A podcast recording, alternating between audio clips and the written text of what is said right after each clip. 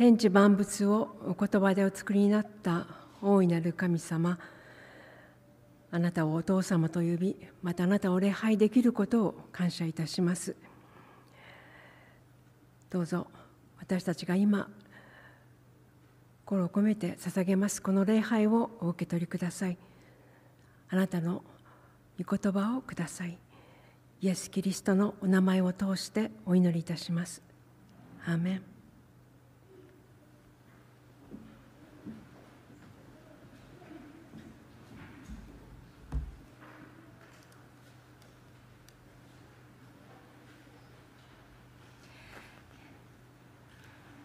街道にお集まりの皆様とまたネットでご参加の皆様とご一緒にこうしてお礼拝ができますことを心から感謝いたします。ありがとうございます。それでは今日いただきました、えー、聖句、えー、聖書朗読をさせていただきます。使徒行伝26章24から26節です。使徒行伝26章24から26節えー、口語訳聖書では226ページです。えー、口語訳聖書226ページです。新共同訳聖書では267ページです。それでは口語訳聖書でお読みさせていただきたいと思います。パウロがこのように弁明をしているとフェストは大声で言った。パウロよお前は気が狂っている。博学がお前を狂わせている。パウロが言った。フェスト閣下よ、私は狂ってはいません。私は真面目な真実の言葉を語っているだけです。王はこれらのことをよく知っておられるので、王に対しても率直に申し上げているのです。それは片隅で行われたのではないのですから一つとして王が見逃されているのではないと信じます。閉会賛美歌6番6番です。お立ちくださいまして賛美いたしましょう「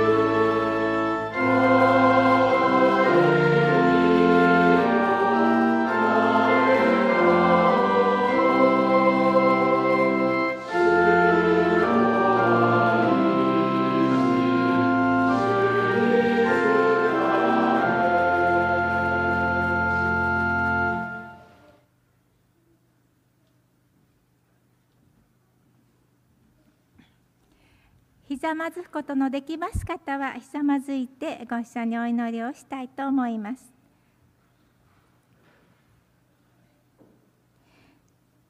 創造主なる父なる神様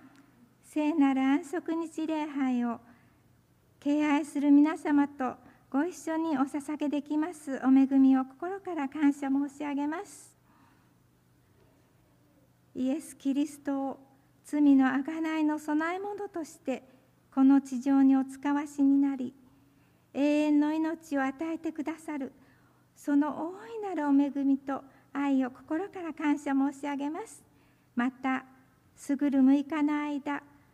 共にいて守り導きお支えくださいましたことを心から感謝申し上げます。身胸に添えなかったこと数々あったと思います。今イエス様の十字架の血潮によって清めてください。体調を崩されている方病の中におありになる方痛み悲しみ辛さ不安困難などの中におられる方の上に神様どうぞ天来の癒しと解決また平安と希望をお与えくださいますようにお願いいたします。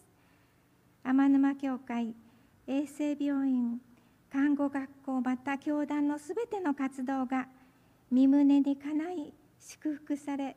さらに発展していけますようにお願いいたします。また世界のいろいろな紛争がまた災害が一日も早く収まり平和が持たれますようにお祈りいたします。今日は、衛生アドベンチスト病院の永田秀子先生が御言葉を取り継いでくださいます。神様のご臨在を感じる時であり1週間の生きる力となりますようにえー、導いてください。愛するイエス様の皆を通してお祈りいたします。アーメン。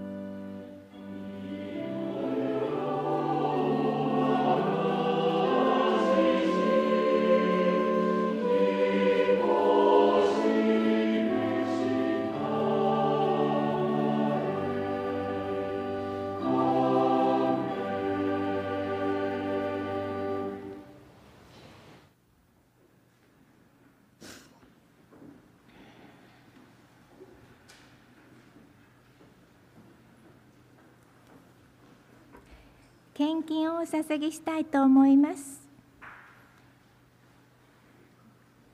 ご出席できていない方は教会に来れる時にお持ちください。また、えー、銀行振込なども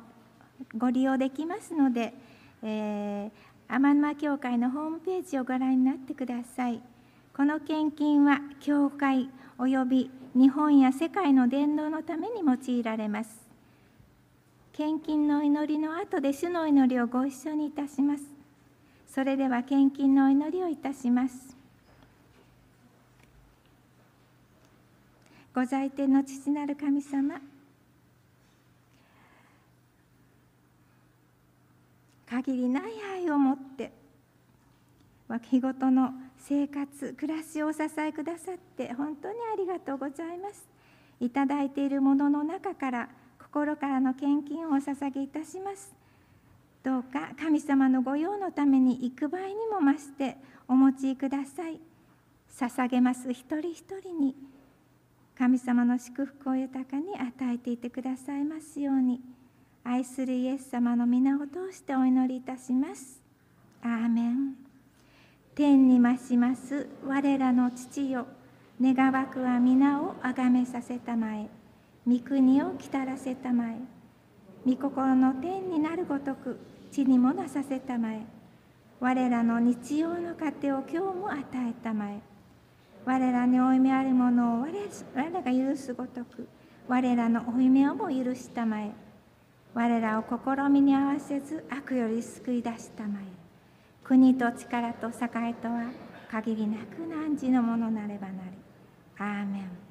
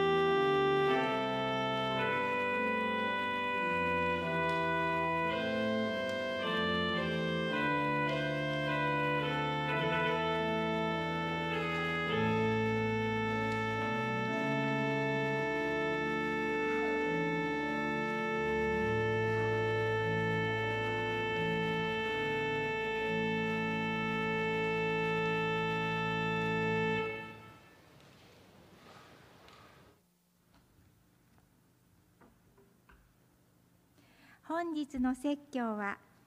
衛生アドベンチスト病院チャプレンの永田秀子先生により「トゲのついた棒」と題してメッセージが取り継がれます。説教に先立ちまして聖歌隊による検証がございます。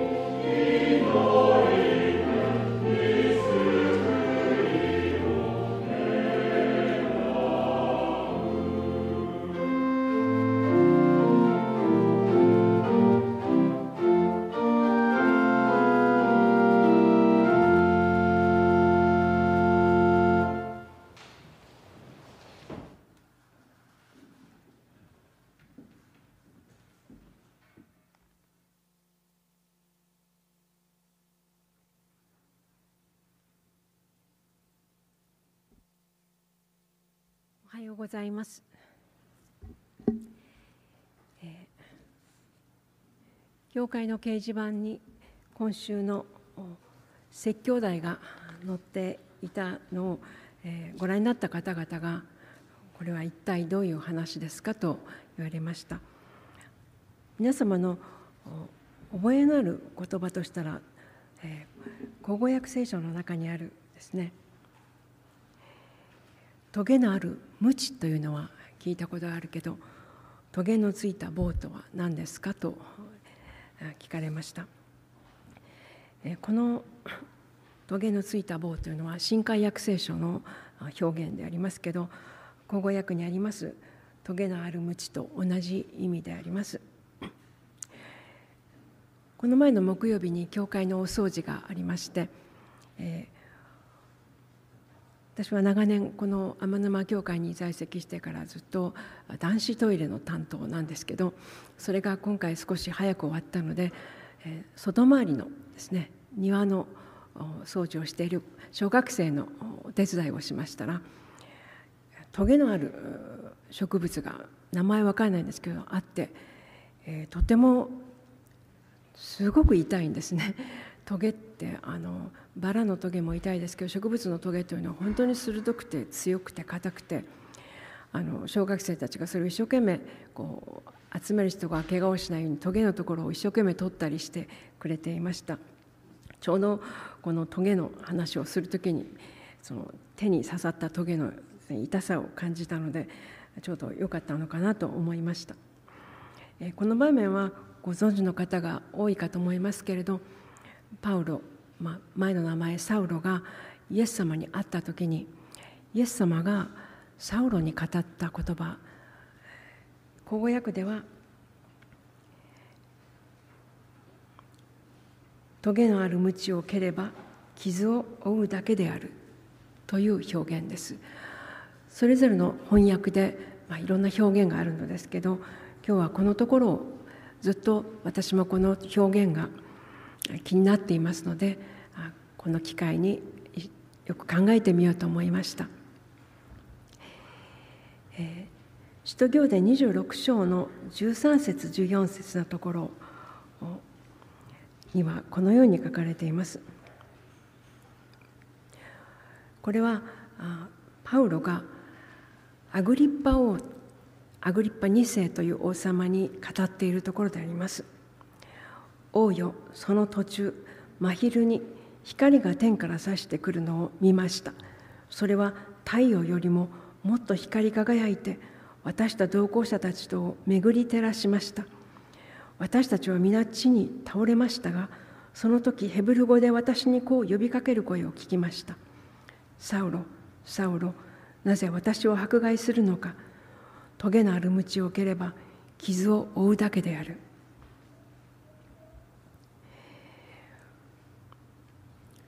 この棘のある鞭を蹴れば傷を負うだけである。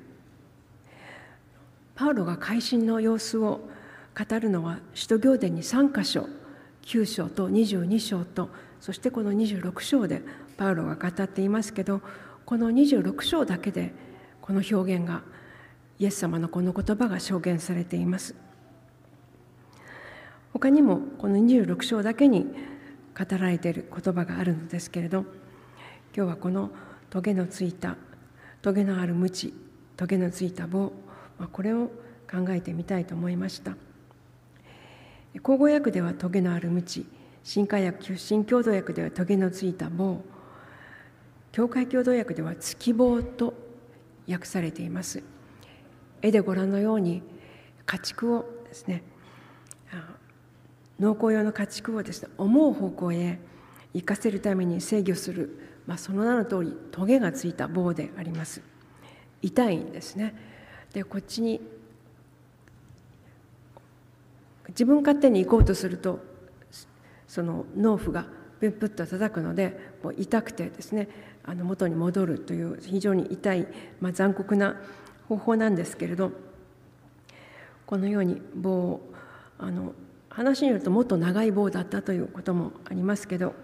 この探していたらこういう絵が見つかりましたのでご紹介しています。旧約聖書の中ではこの同じ言葉がですね戦いの武器として登場しますまた伝道書の中では知恵の言葉として訳されていますつまり神様がある方向へ人を導くために用いる道具というふうに捉えることもできるかと思います。パウロはご存知の通り改心の後ですね神様の命令を受けたと彼は確信して、えー、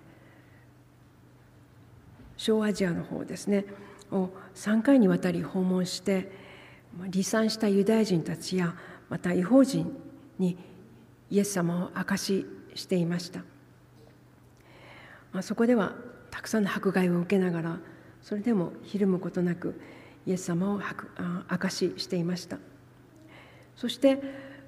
霊感を受けてですね21章ではエルサレムへ向かう。という、まあ、ローマへ向かうですね。その前にエルサレムへということで彼はこの第3回の旅行を終えて帰ってくるところでありますパウロのことをですね立場をちょっと考えてみたいと思います。パウロを一番憎んだのはユダヤ教の宗教者たちです。かつての仲間であります。一緒にクリスチャンを迫害していた仲間であります。同じことを信じていて同じことに熱心だった人たちは急に方向転換したパウロが憎い邪魔であります。またクリスチャンでもですねエルサレムにいるクリスチャンたちは、まあ、かつての自分たちを迫害したパウロ。なかなか信じきることができない、まあ、信じ仲間として受け入れたとしても、まあ、彼らのユダヤ人の誇りがありますので、まあ、パウロの考えは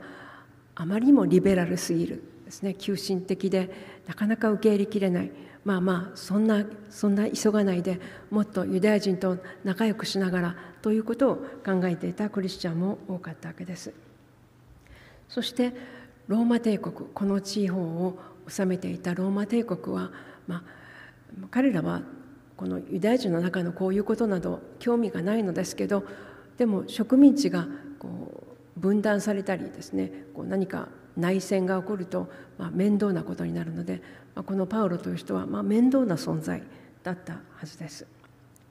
しかし聖書を見て分かるようにパウロはですねこのユダヤ人の宗教者たちまたエルサレムのユダヤ人クリスチャンまたローマ帝国のこともですね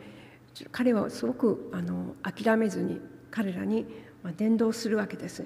そしてその中ではですねイエスを信じるようになった人たちも出てきました。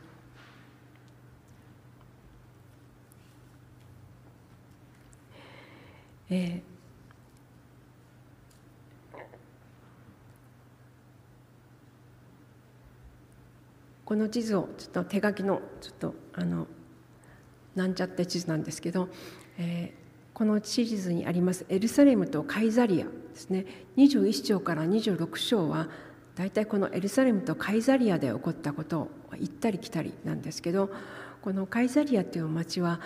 名前の通りですねあの皇帝という名前がついた町ですからローマ軍がこの地域を治めるための兵隊がたくさんいるところであります。そして総督が、まあ、自分のオフィスを構えているところであります。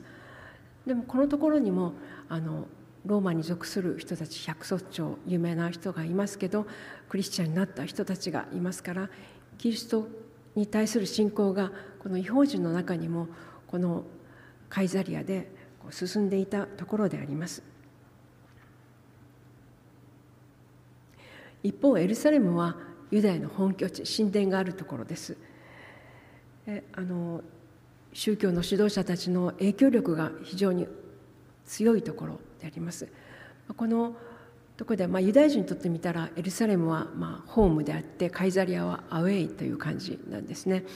であのこの中でこうユダヤ人のこうパウロを何とかしたいと思う人たちがこうできるだけエルサレムにのところで彼を裁きたいと思ってる中にそのローマ軍がそこに介在していて、まあ、カイザリアであのにパウロが滞在するようになっていったわけです。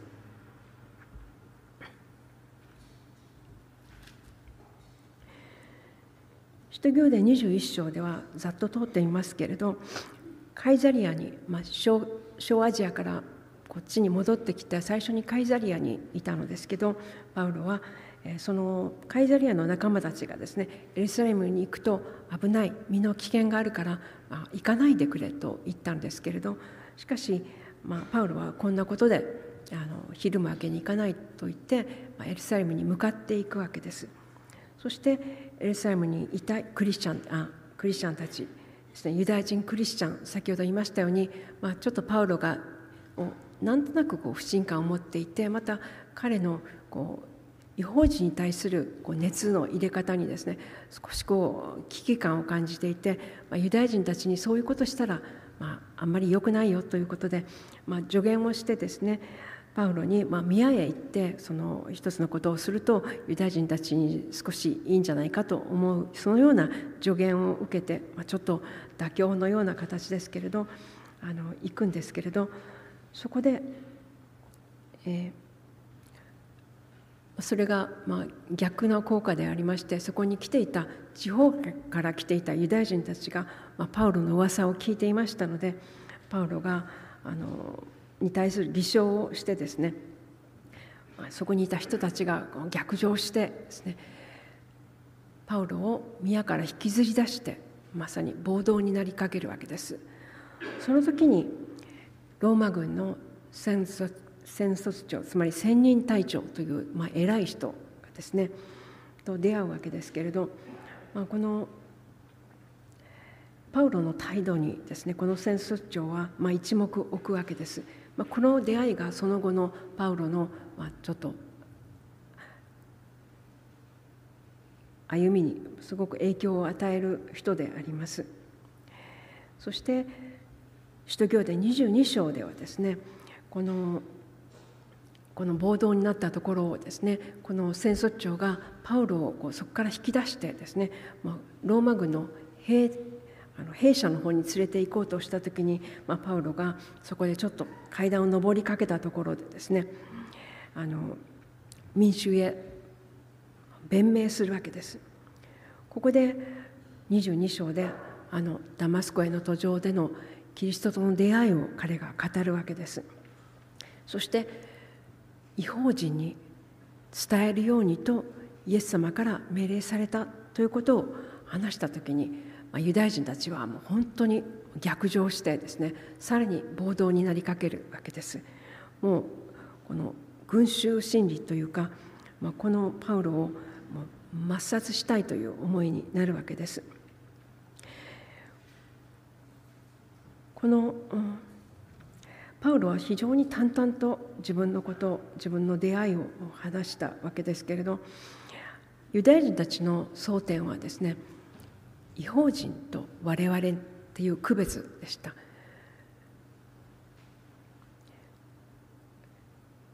我々というですねユダヤ人のこう囲いの中にあって救いは我々のもの神は我々のものと思っていた彼らにまあ、イエス様はそうじゃないといったことがきっかけでこのイエス・キリストを抹殺しようとした。そして今パウロがまたそれを伝えていることに対してですね違法人という言葉が出てくるたびにユダヤ人たちはこう非常に怒るわけですね。そこで、えー、この冷静な戦争長がですね、えーパウロがローマ市民であるということを聞いてですねあの非常に尊敬を感じたわけです。この戦争長はお金を払ってこの市民権を手に入れたのにこのパウロとしては生まれつきローマ市民だということを聞いて、まあ、これはただものじゃないと思った彼がですねこの暴動の中でなくて議会でちゃんと見てもらうべきだと考えたわけです。そして大祭司アナニアの前でパウロがまた 弁明するわけですけれどこのパリサイ派とサトガイ派というユダヤ人の中のちょっと対立する派閥のですね争いでこれがもううやむやになってしまいました。そしてその中でやはりこのパウロを暗殺しようということになりまたそれであのもう一度議会にということがあったのですけど戦争長がその知らせを聞いてこれはまずいと思ってその夜のうちにパウロをカイザリアへ逃がすわけです。そして正当な手紙を添えてこの戦術長は自分の名前をクラウディオ・ルシア自分の私が報告しますと言ってここにあるわけですけどきっとこの聖書の中にですね名前のない人たちがいっぱいいますけどこの彼の名前がこうしっかり残っているということはその後も非常に大きなあのユダヤ人あのクリスチャンの中での影響を持った人ではないかなと思われますけど彼が手紙を添えてカイザリアへパウロを送るわけです。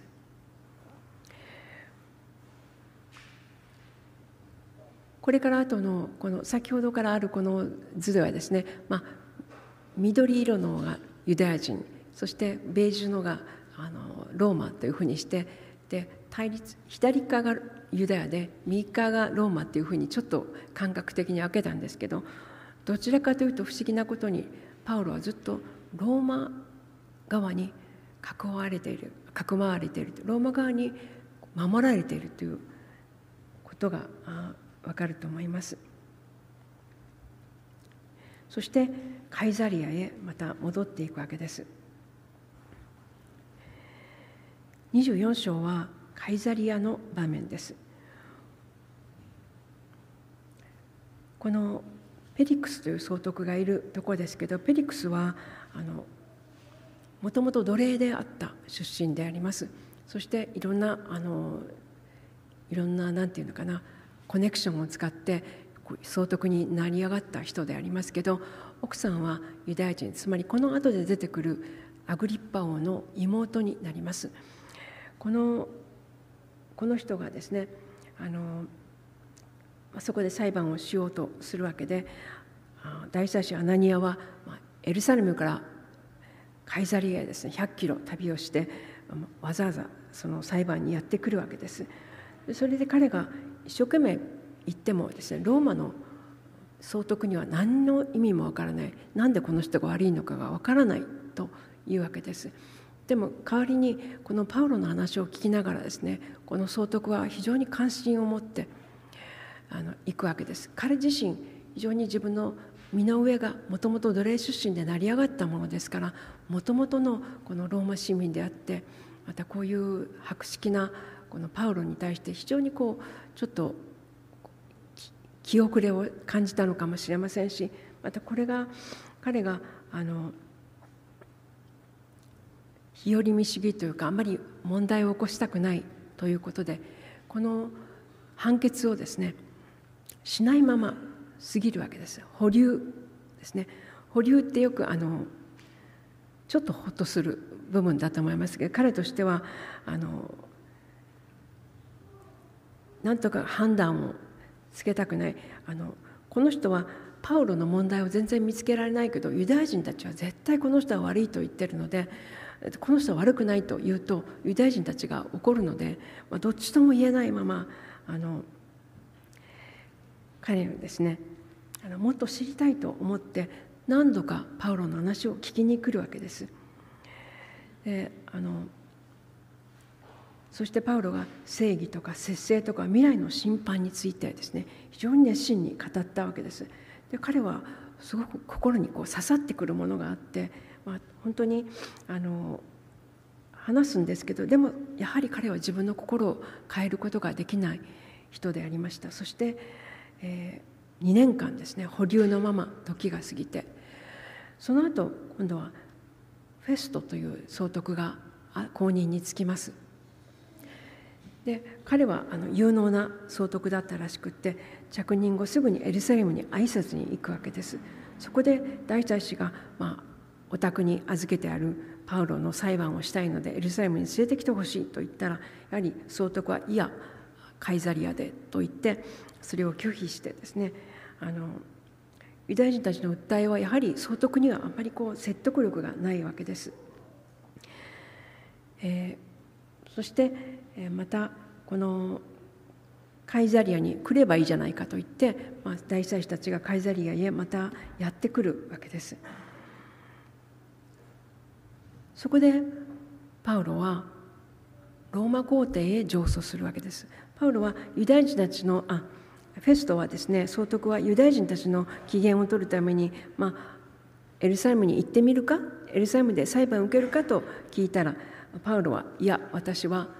ローマ皇帝へ上訴しますと言ったわけです。実際このフェストのフェストという総督は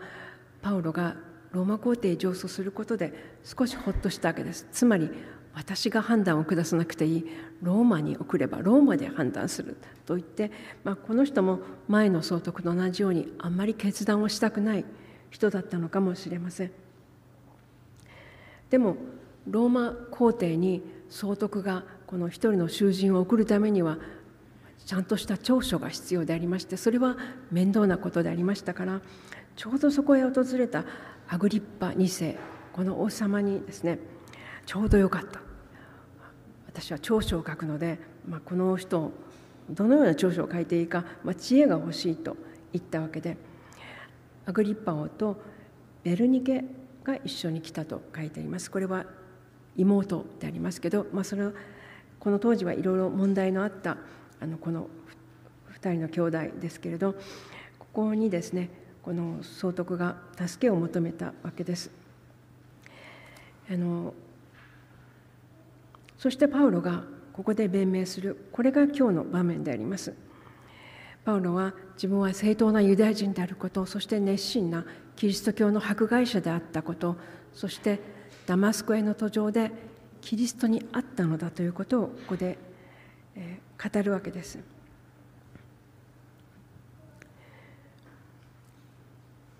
この場面だけの証言がいくつかあるのです。先ほど話したように、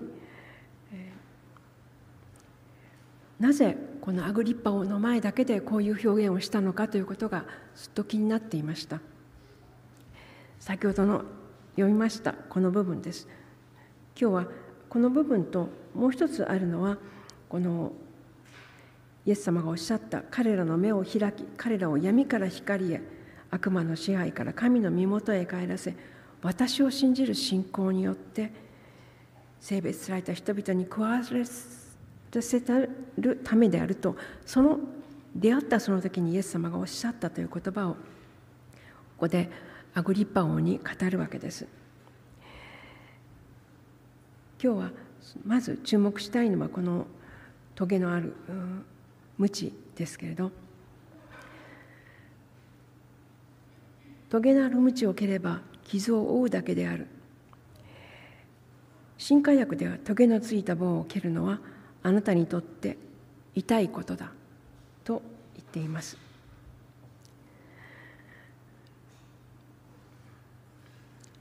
あなたにとって痛いことだこの言葉はイエス様の本当に憐れみに富む言葉だと思います。パウロ、あなたは傷んでいるだろうとイエス様はおっしゃるわけです。パウロの抵抗と痛みを痛みを考えてみます。パウロは15歳から故郷を離れてエルサレムの学者のもとで勉強したエリートでありました。15歳まだ若い時に故郷をすごく離れた遠いエルサレムで学んでいました彼はガマリエルの膝元で勉強したと言っていますユダヤの名家に生まれてこの大先生の著名の学者ガマリエルの弟子であったと聖書にも記されています。しかしその大先生のガマリエルが不思議なことを言った。これは彼がずっと覚えていたはずであります。使徒教伝の五章の中で議会に似た多くのユダヤ人学者の前でガマリエルがクリスチャンのことをですねあの人たちから手を引いてそのなすままにしておきなさい。その企てや仕業が人間から出たものなら自滅するだろう。しかしもし神から出たものならあの人たちを滅ぼすことはできまい。まかり違えば諸君は神を敵に回すことになるかもしれない。この言葉は議会にいたすべてのユダヤ人学者が聞いていました。そしてサウロも聞いていたはずです。正しさを追求するユダヤ人の学者たちにはとても怖いことでした。まかり違えば諸君は神を敵に回すことになるかもしれないと大学者が言っているわけです。これは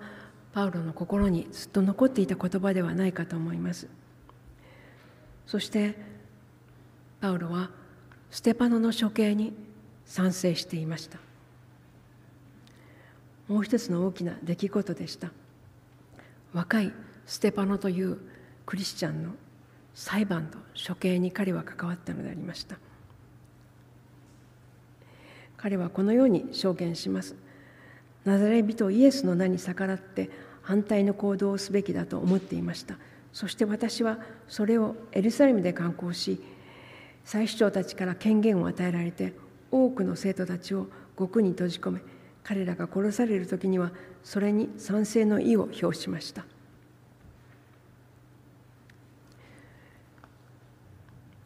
彼はステパノのこの言葉を聞いていました。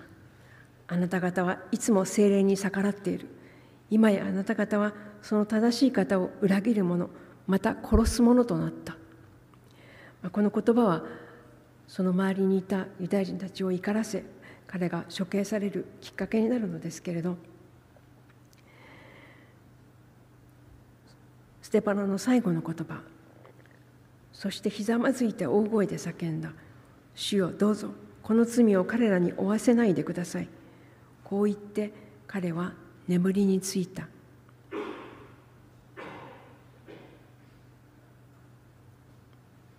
それは考えられない価値観だったと思います。自分を処刑する者を弁護していたのです。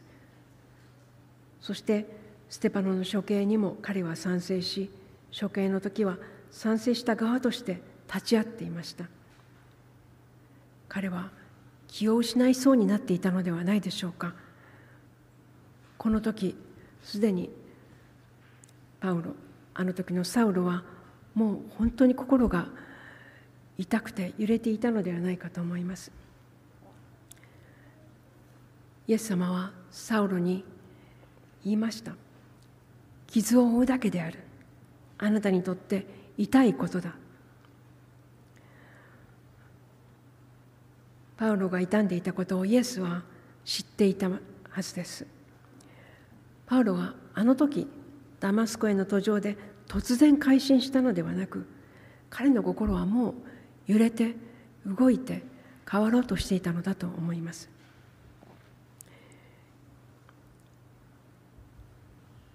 今日の瞑想の言葉に選びましたホワイト夫人の言葉です。救い主がステパノを用いてサウロに語っておられた。ステパノのはっきりした論証は反駁の余地のないものであった。イエスこそ約束のメシアだというこうしがたい確信が彼の心を突き通した。幾度もこの確信に抵抗しても転校してもがき自己の信念を公言することによって内心の葛藤を鎮めていた。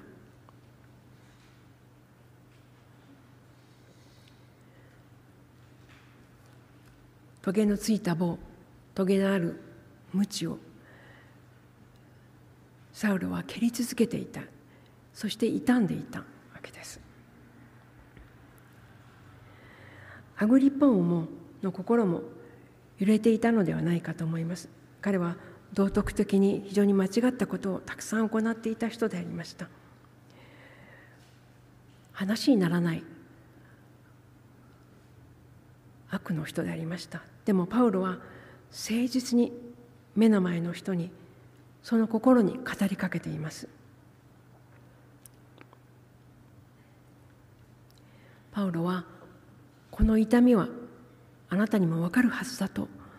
語りかけているのです。この痛みが伝わると信じてアグリッパ王にもこの不道徳なアグリッパ王に対しても自分を裁こうとしている王に対して最後まで誠実にパウロは語り続けたのです。そしてこのフェストという総督にさえパウロは語っていました。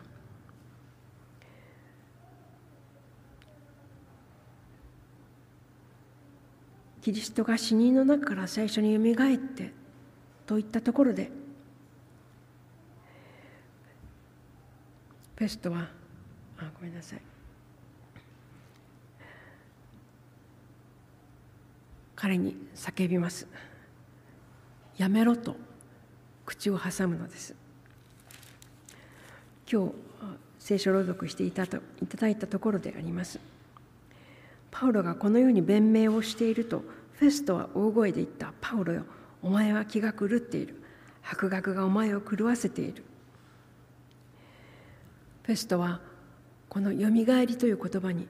引っかかりもう聞いていられないと思ったのだと思います。彼の心も揺れていたのだと思います。パウロはフェスト閣下よ私は気が狂ってはいません。私は真面目な真実の言葉を語っているだけです。この保身に走るこのローマの総督に対してもパウロはひるむことなくそして真実にあなたに話しているんだというわけです。そしてパウロは続けます。王に対しても率直に申し上げているのです。それは片隅で行われたのではないのですから一つとして王が見逃されたことはないと信じます。アグリッパ王よあなたは預言者を信じますか？信じておられると思います。とても強い言葉であります。このアグリッパ王は複雑な家系の中でですねユダヤ王朝の醜い争いも知っています。またユダヤの宗教の虚しさも分かっています。そしてイエス・キリストのことを聞いてその人生も聞いて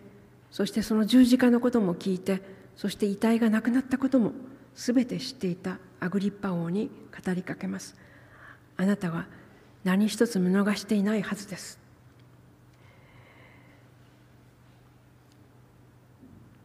そしてユダヤのプライドを持つこの王様は預言者とモーセが語った救い主のことも聞いてきたはずです。あなたは預言者を信じますか？ユダヤ人は信じるのです。信じておられると思います。あなたはユダヤ人ですよね。と声をかけるわけです。アグリッパ王はここで返事をするしかないわけです。強く迫られました。どっちを答えても信じていると言っても信じてないと言っても彼は窮地に追いられます。アゴリッパ王は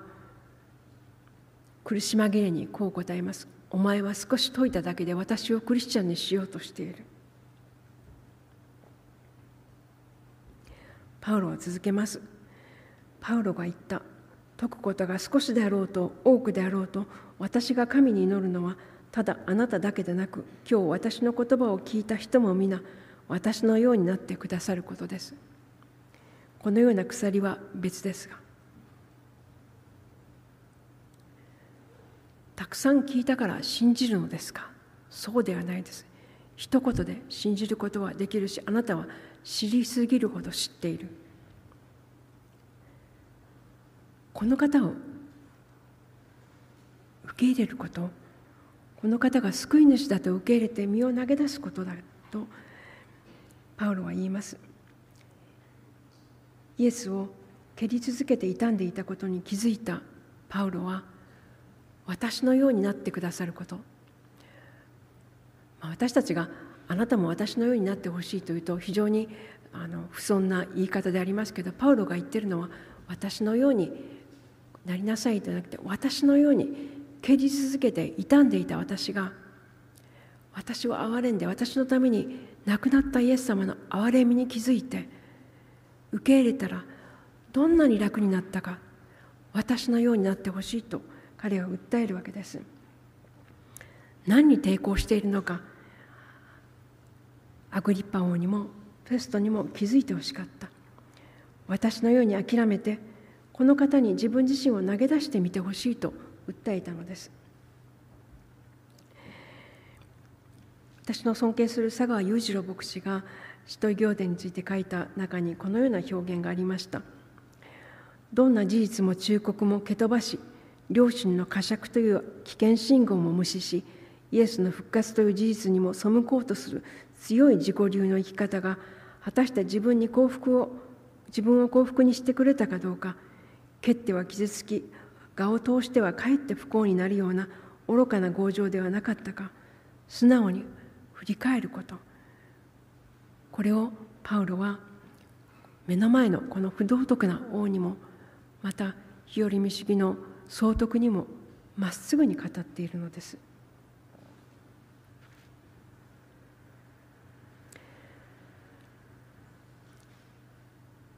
真実を受け入れることは勇気がいりますけれど最も力を得ることでありますしかしアグリッパ王は自分の立場を守ることを選びました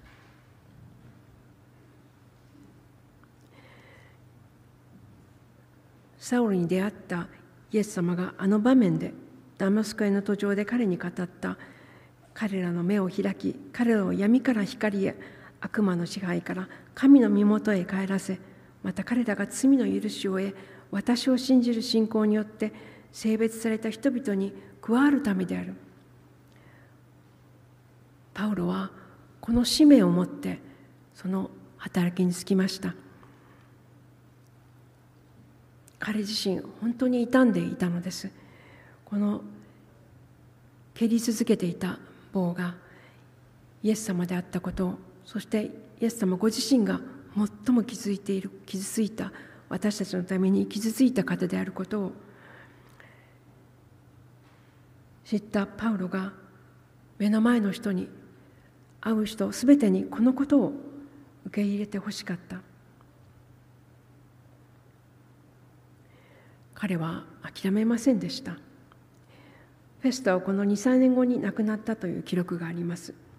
またアグリッパ2世はその後40年ほど生きたそうですけれど彼の記録は不名誉な記録ばかりです。イエス様も重い皮膚病の人を10人癒してそしてその中の1人しか帰ってこなかった。感謝にを伝えに帰ってきた時にイエス様は他の9人はどうしたかと聞きました。それはお礼を言いに帰ってこないなんてと言ってるわけでなく他の9人はどうしたのかと。10人のうち1人しか受け入れなくてもイエス様は真剣に10人を癒したのでした。パウロはこのようにしてイエス様と同じように相手が受け入れる受け入れないかかわらずこのことを伝える役割を目を開き闇から光へ悪魔の支配から神の身元へ帰らせるためそのことを彼は私を信じる信仰イエス様がおっしゃった。イエスを信じる信仰に導くためにパウロは諦めませんでした。この方を伝えるという単純な使命を彼は実行して聖書の中にこれだけの書物を残してくれました。彼がこの棘のある鞭を棒を蹴り続けた痛みこれは私たちの中にも本当にそのことを経験して私たちはクリスチャンになりました。自分が勘違いしていた。この方が私を救うのだと気づいた。その時は決して楽な経験ではなかったかと思います。でもこの痛みをきっと目の前の人も分かってくれるはずだと私たちはパウロのようにこの方を伝えていきたいと思います。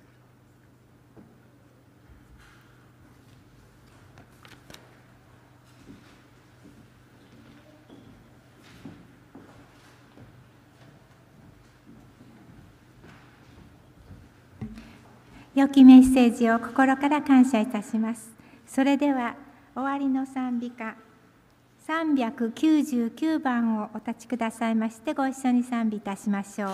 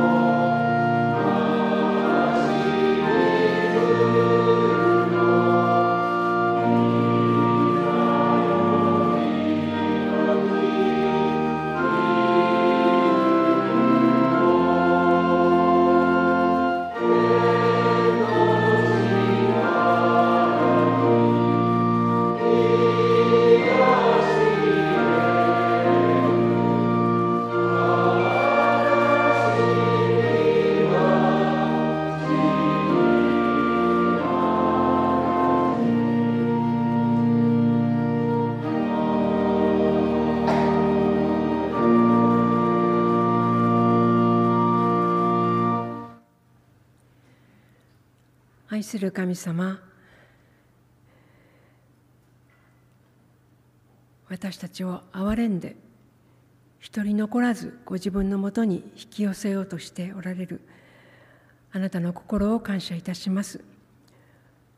その心のゆえに私たちはあなたに出会うことができました。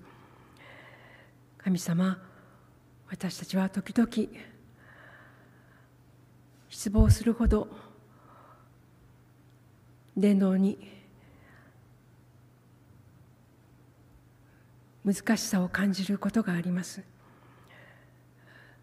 それでもあなたが愛している一人一人にあなたのことを伝えることをさせてくださいますように。私たちがずっとずっと蹴り返していたあなたの真実をあなたの復活という真実を私たちの力とさせてください私たちを救うためにすべてのことをしてくださったイエス・キリストの名前を通してお祈りいたします。アーメン